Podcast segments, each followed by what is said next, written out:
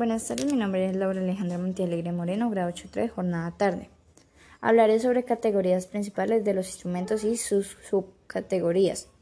Empezaré con instrumentos aerófonos. Un aerófono es un instrumento musical que produce sonidos principalmente al hacer vibrar un cuerpo de aire, sin el uso de cuerdas o membranas, y sin que la vibración del propio instrumento aumente considerablemente el sonido.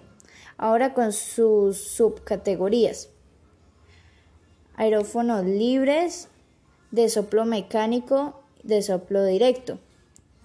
Y ahora voy a dar los ejemplos. Órgano, acordeón, armonio, gaita, quena y flauta de pan. Ahora voy a seguir con los membranófonos.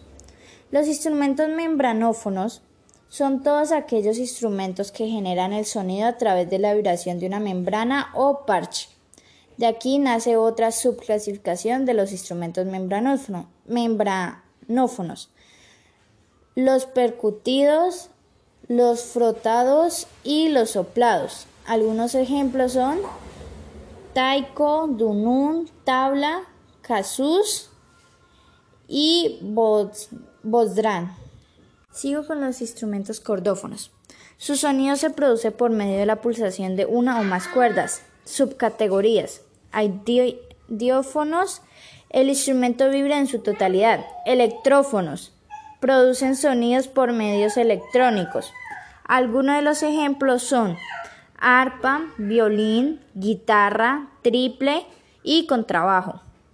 Sigo con el siguiente con los siguientes instrumentos. Idiófonos. Es un instrumento musical que tiene sonido propio porque usa su cuerpo como materia, resonadora. Subcategorías. Hay diófonos de frotación. El instrumento se pone en vibración por frotación o fricción. Idiófonos de golpe. El instrumento se pone en vibración por percusión. Hay diófonos de soplo. El instrumento se pone en vibración por soplo. Algunos de los ejemplos son de, frotación, sería el rabel, de punteado, banduri, salterio, bajo y de percusión sería piano y balón.